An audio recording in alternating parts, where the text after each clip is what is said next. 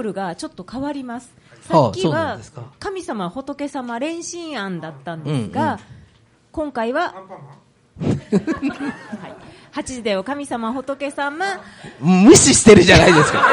もう、相手する気なくしていい無視してする気なくしてるじゃないですか。8時だよ、神様、仏様、良いお年を。ああ、なるほど。はい、はい。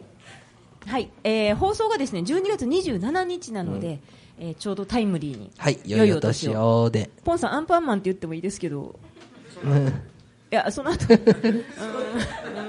すいません。あの、強制じゃありませんので、言いたくない方は言い言わなくて結構です。神様を信仰されている方は神様って言ってください。で、仏様を信仰されている方は仏様。そういうことです。はい。えーちなみにですね、ポンさんいつも神様、仏様両方言ってはります。寛容。バレてます。ご実家が仏教なんでね。はいここ3人すごいですね。毎年ね、一人か二人ハマる人がいるんで、でずっと笑ってるんですよ。何言っても。ベストボイ、ベストボイス。え、さえ、よかったですね。え分かって座って、座れたんですか？分かってて座れた。あ、あもうあ、大体こういう人やっていうのは知ってたんですね。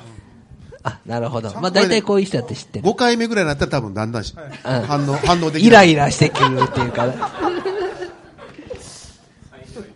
じゃあ、よろしくお願いします。お願いします。8時だよ神様？仏様自社巡りや仏像見物に行列ができ、宗教本が次々とヒットを飛ばすなど、神社やお寺、教会はちょっとしたブームに、神様、仏様の世界に親しんでもらう30分番組です。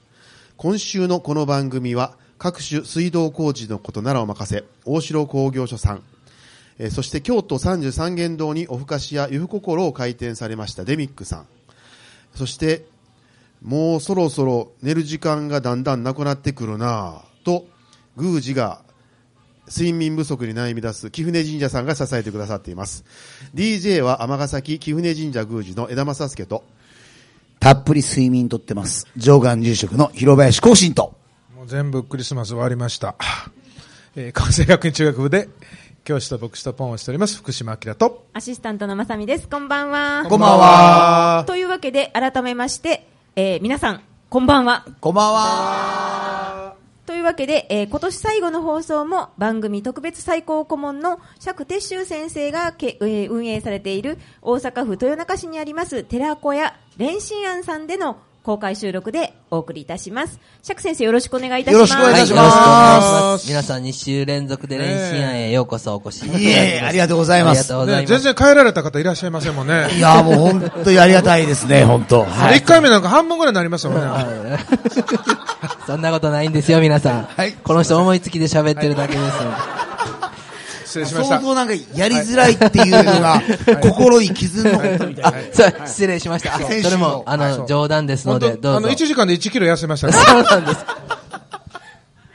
えー皆さん1年間お疲れ様でございました。えー今年もですね、あの、無事、はい、えー年末まで放送成立ということで。52回ね。はい、なりましたので。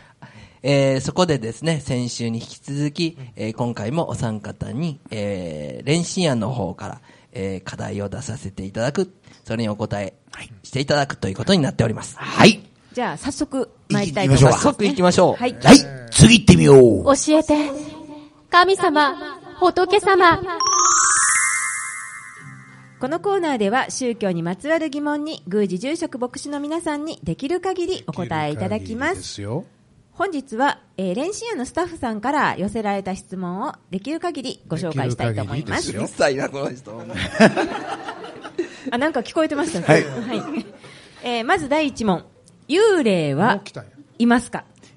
え、これは、釈先生、これどういったなんか、あ、質問の背景があるんですかね？はい。えーもう本当に結構ストレートな、えーっと、スタッフから出た質問なんですが、やっぱりあの、宗教といえば、霊に関する領域の、えーことを取り扱っている宗教者といえば、霊に関することのプロフェッショナルじゃ、プロフェッショナルじゃないか。そんな風に思っている方は多くて、えーそこで皆さん、お三方にお尋ねしますということになります。はい。それぞれの宗教によって少し見解が違うんじゃないかっていう気もします。そうですよねそのあたりが、でもちょっとこう出ると。会場の皆さん聞いてみましょうか。あーおう皆さんどうですか？はい幽霊がいると思われる方、おー、あー。38%やね。そうです三ね。分、さあのねじゃあもうえっと、今、牧野さんから連絡が入りまして、手を挙げてもラジオでは一切わからない。ああ、いや、いや、だから最初拍手拍手で、拍手でです。拍手でいきましょうか。はいいははいはいはい。じゃあ、幽霊はいると思われる方。あ、45%に、はいじゃあ、幽霊いないって思われてる方。えっ、と、25%ぐらい。えーちなみに幽霊を見たことがあるというあー見た方。こと。へえ。あれ？あ、お一人？そう、二人、おー二人いらっしゃいます。じゃあその方に今日は10分話していなんでただいやて。また逃げましたね。まあ、まだ言われますよ、本当はい。というわけで、えーじゃあ、えー浄土真宗から。はいはい。ああ、そうですね。はい。あの、すいません。えっ、と、幽霊がいますか？っていう、このう裏側をもうちょっと聞きたいんですね。あのーか、簡単に、正直、私たち、私の教、が信奉している教、すいません。もう何言ってるかわかりませんね。ごめんなさい。アメンボ赤いな、あいうえお。大丈夫ですね。あの、信奉している教義は、そういう幽霊っていう、そういう競技体系はないもんですから、ですから、でも、無限にこう、いませんっていうことは言いたくないんですよね。その裏で、どの、どういう状態で、まあ、思われてるかっていうことを、私はちょっと聞きたいなと思います。で、ただ、もう、見える方には見えるんでしょうね。見えない方には見えない。私は見たことありません。ただ私、すごく感じるのは、その、なんちったらですかね。幽霊って、私すいません。うわ、時間長くなってもいい,、いいですかね。ダメですね。10分以内で10分はい。私、幽霊の姿っていうので私教わったのが、幽霊って、まあ、いろんな幽霊がいますけど、特徴が3つあるって言われたんですよね。まず手が前になってんですよね。そして、実は髪が、な、後ろ髪が長いんですよね。そして、宙に浮いてるんですよね。足が見えないんですよね。これ実は三世にわたって迷ってるって言われるんですね。過去、未来、現在っていう。んどういうことかっていうと、まず過去に迷ってるっていうのは、後ろ髪を引かれる思いっていうじゃないですか。過去の、ああ、しけばよかった、こうしけばよかったっていう引きずり流れながら生きている。3人は過去が関係ないね。はい。こすいません。こちょっと時間短いんで、すいません。で、前、前で裏飯屋っていうのは未来、まあ、仏教では東来って言いますけど、来てもしない未来に対して取り越し苦労をしている姿が、この手が前なんだと。そして、宙に浮いてるっていうのは、どういうことかっていうと、自分の、今の、今ここにいる自分の存在っていうものが自覚がないっていうか、あっち行ってちょんちょん、こっち行ってちょんってお疲れさんみたいに、それ誰の姿だって言われて、私先生から、お前の姿やって言われた時に、あーその幽霊が示しているのは自分の姿なんだっていうことに、なんか改めて味わったことをなんか思い出しました。以上です。はい。自分の分身として見てるわけですね。はい。なんか、すいません。あの、ディレクター、出た。お説教ネタってやめてもらえます？はい。これ、広林さんの鉄板ネタ。いやいやいやすいません。あの、ちなみに三世っていうのは、漢字の三に世界の世。あ、三つに、さ三世です。はい。はいで、以上です。はい。で、当来は、えー当日の当に来る。はいはい。はいというわけです。はい。というわけで、枝さん、幽霊について。はい、えっと、幽霊というか、あの、神道においては、御霊は存在するというふうに言いますね。ですので、えっと、例えば亡くなられた方のみなきがご遺体の中、上、前で、えー、神道ではですね、位牌じゃなくて、霊児というんですけど、その霊児にお御霊をお移しして、で、みなき柄は、えー、火葬場に送られて、えー、お骨となって、そのお骨は、えー、お墓、奥付きっていうんですか、奥付きに収められるというふうに言いますね。で、お御霊は移された、えー、霊児は、えー家でか祀られて、ずっと家の守り神になると。で、だんだんと神さんの方に近づいていかれるという考え方なんですけども、まあ、御霊はあると考えます。で、幽霊に関しては申し訳ないですが、すみません。あの、この質問は私、完全に、えースルーしてまして、調べてませんでしたが、実はですね、幽霊が見えるからとか、私に何かついてるからお払いしてくださいっていうのはよくあります。ご祈祷で。で、実はこの先だってもですね、1ヶ月ぐらい前にある方から電話がかかってきて、家に来てくださいと。家の中ではすごい状態なのでっていうことで伺ってお払いさせていただきましたが、私家の中すごい状態やって言って家入ったんですが何もわからない状態ですね。で、ただ、えーおずっと30分ぐらいですかね、神事を行うと、行った後に、その呼ばれた方が、あ、これですっきりしましたって言って、私を送り出されるということがありますので、やはり何らかのものは感じられる方が、えーそういう行為によって、えー気持ちが収め、収まれるということはあるんだなということが、えー仕事を通じて感じるところですね。はい。で、あの、皆さん、あの、あ、これはもうさっき話したね。手を前に出してっていうのはね。はい。じゃあ、ポンさん。今、枝さんの話で、御霊って出ましたけど、あの、キリスト教の御霊という、まあ、言葉がかつてあってというか、あまり今使わないんですけど、これは神様のことなんですね。で、えー今は精霊という言い方を使います。で、聖聖はホーリーという、霊はスピリット、ホーリースピリットというんですけども、そういうスピリットというイメージ、お酒じゃなくてスピリット、まあ、はい霊、そういうものが、あの、キリスト教ではとても大事です。で、それがあの、幽霊ではありません、実は。幽霊という感覚ではなく、幽霊という言葉とはちょっと異なるかなという感じですね。目に見えない力というか、そういう、えー存在。で、よく言われるのは、あの、悪霊という、この前ちょうどあの取り上げた映画、あ悪霊払いの話があります。エクソシストの話ありますけど、悪霊は、まあ、かなり、えー聖書でも出てきますし、えー信じられています。で、この悪霊というのは、もともと天使、神様に伝え、使えてた人間と神様の間みたいなな形の存在が、まあ、堕天使って堕落して、サタンになって、えー人間を神様から引き離そうとするような、えーそういう力のことを悪霊という言い方を言っていて、それは私もあのよく感じることがあって、あの自分の中にそれがなんかこう、支配する引力のような、あの、こう二つ道あったらこっちに行けというような誘惑をするような、えーイメージで人々は捉えてるんだなというふうに思っています。です常にそれに、こう、引っ張られて、今生きてらっしゃる。そうなんです。常に私80%ぐらいがもうそれに引っ張られながら。じゃあもうすでに打天使じゃないですか。堕天使に、はい。それでよくあの神社にお祓いに行くことに。ポンさん大丈夫ですか？か、本当。冗談ですからね。これ収録まだ始まってないです。あ、もう始まってます。あの、釈先生、ご、総括をお願いいたあ、します。いえいえ、あのー意外と、あのーいい質問だったなというふうに感じました。それぞれの皆さんのお話が来て、これはナイス、ナイスでした。はい。次行きましょう。はい。はい。えー今？はい。えー二つ目いきます。えーお三方は死んだ後、どこに行くのですか？もし別々のところに行かれるなら、死んだ後、お三方は会えないんですか？というわけで、すごい会いたいか 会いたくない質問ですね。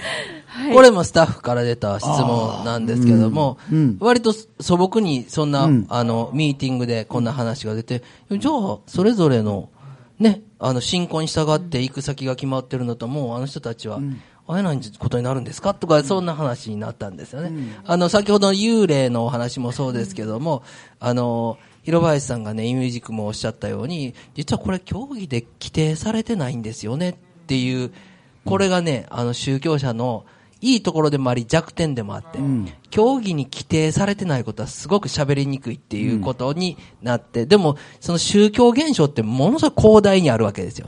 競技が全てカバーできるはずもなし。でも競技の範囲だけでしか喋れないっていうんだったらね、これはね、その宗教としてある種死にたいだと僕は思いますね。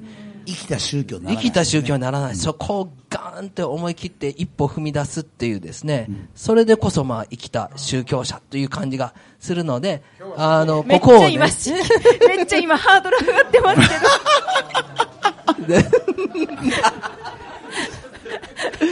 ここをね、皆さんの本気の覚悟を見たいという思いで、この質問を設定させていただきました。じゃあ、ポンさんからその本気の、生き様をかけてるはい、お願いします。死んだらどこに行くかですか、まず。はい。これ実は競技になくてね。いきなり言うてるやん。いきなりそれ使ってるやん。あのーわからないというのが答えですね。死んだらどこへ。ただそれぞれの信仰でこうイメージすることは大事で最も誠実な答えだと思いますね。で、それを、あのーあまりリアルに絵とかあ何かに描くことは、逆にそれを固定化してしまって、そこしかないのかということになるので、それを自分でイメージするのはいいんですけどその自分でイメージしたのを他者に強制するのは良くないと思いますねだからそこは気をつけないといけない宗教の一つの、えー、なんなんていうかそう強化するためのあの落とし穴だと思ってなるほど。あの、どこまで行っても不価値だ。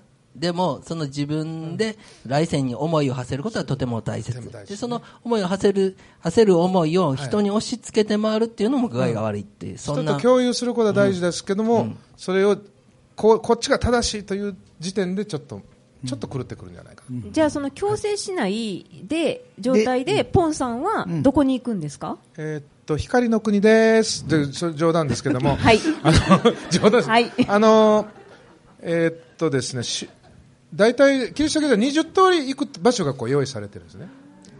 ほ死後ですから。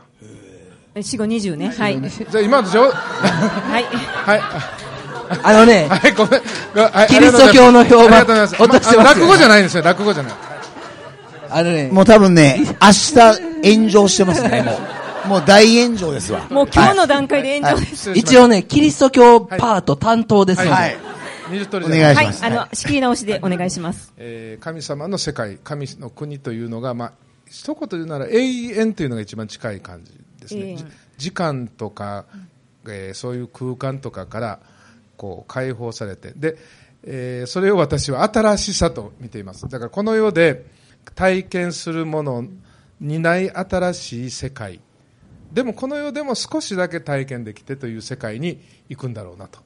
でもそれはですね、はい。信仰のあるなしに関わらずはい、行っちゃうんですか、あ信仰があったからこことかないからこことかいうことは、私は個人的にはあの関係なしにいけると思ってます。あ、それは神の御心で決まるっていうことですか？それが救いというふうに思っていまして、あの死んだら全員そこに行くっていうわけじゃないんですね。うんい一旦行くというようなイメージもありますけれども、あの例えばあんたは地獄あんたは天国というようなことは私は思ってなくて、あの救いというのは全ての人が救われるために、まあえークリスマスが起こったというかそういう出来事が起こったと思ってます、それを信じる信じないは人間の勝手なことであって、あまり重要じゃない。そそこが難しいところなんです。そそこを大事にしないと宗教組織が成り立たないんですけれども、もう極端な言い方するとそそんな人間の一時の思いで、あの天国に行けたり行けなかったりするようなものではないだろうなと思っています。まあ、あの、この人、牧師さんでも相当特殊なポジションにいるかもしれないですけども、でも、あの、すごく、あの、プロテスタントの人たちってそういう、こう、なんか柔らかなところがあったりはされますよね。はいはい。じゃあ江田さん神道は？はい、えー、私はあの宗教者レースから脱落させていただいてよろしいですか？はい脱落戦。あの時々あれですよね、このも映画であるんですかね、黄泉の国という黄色い泉の国というのが、えー神道でいう死者の国であるということと、その死者の国は、えー上でもなく下でもなく、自分たちとは生活している地地上戦場の先にあって、で、えーある時、えーイザナギザナミ事件から、えーその入り口のところに岩が置かれて、えー往来が、えー生きしにくくなったという考え方があるんですが、あの、よくし新新式の葬式行くと新式の葬式ってほとんどないんですね。あの神道でも葬式するんですよ。で2日前も実は私やってきたんですけどあの神道ではどう考えるんですかねって話をされるんですが、えー基本的には、えー、と神さんになられますよということ。でしかも名前が変わらないんですね。例えば私の場合であれば枝正助という、まあ、何十年間か親しんできた名前の下に神さんの称号をつけてで、えー神さんとして祀られる。でその神さんの役目というのは自分が残した子孫たちを守る役目があるというふうに考えるんです。ですので、まあ、日本人のえー先祖に対する考え方に沿った考え方かなと思って、まあ、時々自分の産んでくれた親のことを思い出す。思い出した時にそこに神さんとして言い張るというような考え方かなというふうに思っていて、えー遠いとこでもなく、えー行きにくいとこでもなくで常に思い出せるとこに言い張るというふうに考えるかな。で50年ぐらい経つと神さんの方に行かれるというふうにありますんで、50年先でなかなか皆さん自分の親のことを思い出したりってなかお親のことを思い出せないですね。自分も死んでる可能性ありますよね。ですのでその頃には神さんになっておられるというふうに考えるのが神道の考え方ですね。真面目でごめんなさい。いえいえ、あの、じゃあ、あの、お三方はですね、会えるんですか？あの、だからこれはもう、広林さんとポンさんが日本人ですので、日本的なえ死者の考え方として、僕は僕の力で会わ会いたいですね。ただ、あの、その、亡くなった時にこの人に一生会いたくないと思う可能性,、可能性があるので、えーその場合は呼びませんけども。はい、あの、呼んでもらえるいや、絶対あなた呼ばないですね。貴重な時間がもったいない。ポン先生、その三人は会えますか？はい残念ながら、ああっても気づかないですよね。あの、もう永遠になっちゃうんで、子っていうのは解体されてしまうということですか？どうでしょうね。その、私は懐かしさがすごく一方であって、な懐かしい世界だと思うんです、ただし、それはこの世と全く同じ懐かしさじゃない新しさを持っているので、もしかしたら姿を見ても、えー懐かしいと思っても、違う姿かもしれないなと。でそんな感じ。姿が違っても、言うてること一緒とかそういうことないです。そ あのそれでわかると思います。ずっとダジャレ言ってるとか。もうその雰囲気でわかると思います。まあ、頭頭の輝きとかね。はい。えー、じゃあ、広林さん。あ、いや、すいません。あの、まあ、うその、競技的っていうのには、私たちの浄土真宗では、まさしく、こう、阿弥陀様の働きに、まあ、まさしく、こう、お任せするというか、したら、えー、浄土という誠の世界に生まれて仏となるという、まあ、そういう、ですよね。で、これすごい、ちょっとね、で、また、さよならではなく、また会えていく世界、苦へ一緒っていうんですけど、共に一つところで会う世界があるっていうことを説くわけなんですけど、これね、ちょっとびっくりしたのが、あの、最近出た本で、梅雨のマルコさんって、はい、また今度ゲストに出てこられるんですけど、あの、セイントアマさんって、えー実は、えー天台宗のお坊さんで、落語家さんで、もうご存知かと思いますけど、で、ご主人様は、あの、お連れ合いは、あの、クリスチャンなんですね。で、明確に会えないって言って言ってらっしゃるんですよ。でも、会えないからこそ、今を大事に生きたいんだっていうの、なんかね、すごく今一瞬一瞬を大事にしたいんだっていう。ところと、で、この前あるお坊さんと話してた時に面白かったのが、やっぱりこう、大体の方が死んだらどうなりますかって聞くと、いやもう無になる、何もなくなるって言うけど、それをちょっと答えを変えると全然変わってくるらしいんですよね。ほどういうことかっていうと、例えば、自分がもう余命、もうあと10日ってなった時に、例えば愛しい人や家族に対して、どういうふうに死んだらどうなるかっていうか、たら、やっぱり死んだら無になるって書く人は少な少なくなると。俺はどっかで絶対に見守ってるからなとか、また会おうなっていう方が、この自分の死なにもかかわらず、その答えが変わってくるっていうのが、あ、これがやっぱり関係性で語られていく、その死という問題なんだなっていうことを思え思うと、私はやっぱり、すいません、これ言い過ぎかもしれませんけど、やっぱりこう、会う、あの、会いたくない、会い会うっていう世界を超えて、私は会いに行きます。え？あ自ら、自ら、なんかあ、映画の主題歌あ映画みたいな。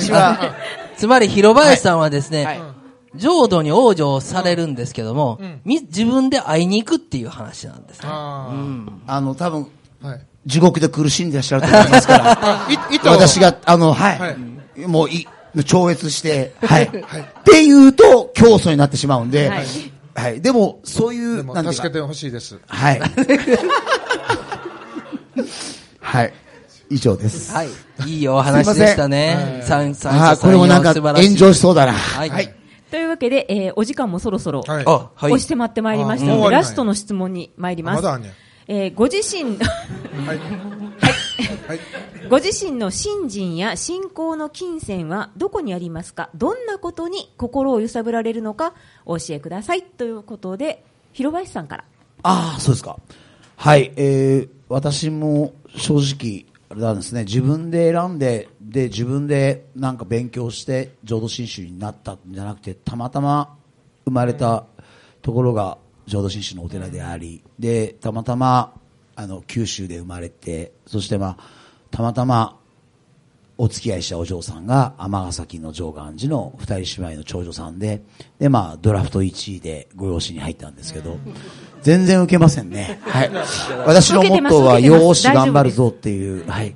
あの、全然。広林さんね、はい。あの、なんか大事にしなきゃいけないのが、あの、孔子、老子、養子っていう ネタがあるんでしょ？はい。それ、この前私ね、あの、岐阜、岐阜のね、あの、浄土宗の、はいあの、全国大会、はい。お坊さんの全国大会にはい。呼ばれて、岐阜で。講師に呼ばれた。そこでこうわた私はまあお話行ったんですけどね。あのそこのですね、あの、おそこで、あの、法話を担当されたお坊さんが、そのネタやってて、えで、これは実はあの、浄土真宗のお坊さんのが、広林光信さんのネタ、えマジですか？ネタなんです。いや、私すは、すいません。使わせていただきました。私の先輩のパチなんですよ。そうなんだ、はいあ、そうなんですあね。怖いな、もうやめとこう。はい、すいません。すいません。いや、すいません。どうぞはい、どうぞ。あの、ん私、何がす、あれかっていうとですね、まあ、知恵と慈悲っていうのは、まあ、ご存知かもしれませんけど、やっぱり、いつも思うんですね、常に、あの、じ特に、親鸞さん、親鸞さんの、まあ、教えを聞くとですね、もういろいろ批判したりいろいろやってますけど、その中でやっぱりこう、お前はどうなんて必ず自分に返ってくるんですね。で、それが正直辛い時いっぱいあるんですよね。もう本当にもう、顔で笑いながら心の中ではもうすっごいもう、もう本音と建前を使い分けながらやっている自分っていうものがもう、あんたはどうなんっていう。もうそれがすごくきついんですよね。でも、その私に、やっぱりこう、なんて言ったらいいですかね。居場所であったり、生きがいであったり、絶望を感じても絶対絶望にさせないっていう、やっぱりそれが私にとったら、やっぱりこの阿弥陀仏という、その働きであって、そしてやっぱり金銭に触れるのは、やっぱり思うのは、もう本当にこう、何気なく、もう日々暮らしてらっしゃる方、たくさんいっぱい苦労、悲しみもあるんですけど、それをですね、なんかね、喜びとしてね、ある、もう本当感動したのが、苦しみ悲しみは誰でも嫌やけど、でも苦しみ悲しみが生きる源やからねって言われたばあちゃんの言葉が私はもうすっごい、ああ、すごいなって世間の価値観と全く違う。そこに私はもうなんか頭が下がったっていうか、ま、学びましてもらいましたね。じゃあ、枝さん。はい。えっ、と、あなたのここは許せない。あ、違う。あ違う違う違う。それ別の質問で。はいはい時間で飛ばしました。またあの、頑固でまたそれはね、ご披露するということで。あの、しすいません。えっと、まあ、信信心や信仰の金銭ということですけども、えっと、なんていうかな、神社を支えておられる方々っていうのは、熱心な信者さんってほとんどおられないんですね。その地域にずっとおられて、で、お宮さんのことを手伝おうかという方が、えーほとんどですので、えーそういうすごく強い信仰をお持ちの方がおたくさんおられるというものでないんですが、あの、神社ってね、常に正常である、美しくあるということが求められているというふうに思っていて、それなぜそう思うかというと、あの、もっと若い時ですかね、10年か15年ぐらい前に、いつ来ても貴船さん綺麗ねっていうふうにおっしゃっていただく方がおられて、で、その方が、あの、宮司さん、これは本当に大事にしないといけないよというふうに言われたことが、ずっと心に残っていて、今でも、あの、年がら年中、その、ずっと神社のお掃除ばっかりしているんですね。あのそ、それが一番、あの、なんていうかな、えー神社を支えている身としては、あのすごく嬉しい言葉であって、これがやはり、あの、お宮をなんとか維持して、誤字運営していこうというふうに、思わせてくれていることなので、ちょっとすみません、信心、信仰というところとは、やはり浄土真宗さんとか、えーあの仏教とかキリスト教とは、ちょっと神社の成り立ちっていうのが違うので、えー当てはまらないかもしれませんけども、そういうふうに思わせるところです。じゃあ、ポンさん。はい。短めで。はい、短めで。どんなことに心が？金金銭ですね。はい金銭問題です。はい。というわけで、えー、それはいいんですか、えーはい、あの、じゃあ、釈候補に、はい最後、おまとめいただけますでしょうか。あはい、えーっとですね、あのー、1年間お疲れ様でした。もう8年も続いております。えー昨年、まあ、来年の抱負というので、ちょっと、えーマイノリティ弱者へのし視線というような宿題を出したんですが、えー誰も宿題する気がないっていうのがよくわかりましたんで、もう一年ね、取り上げてなかったですね。そうでしょ？だからですね、えー来年の抱負は、継続ということにさせていただきます。えーえ決まった多数決が。や、まだですよ。今からですはい今からですえーというわけで、えー皆さん、本日お越しの皆さんに、えーお聞きしたいと思います。はいえー来年また、えーこの公開収録やってもいいという方、目閉じてえあげてくださいね、手は。ー 拍手をお願いします。あ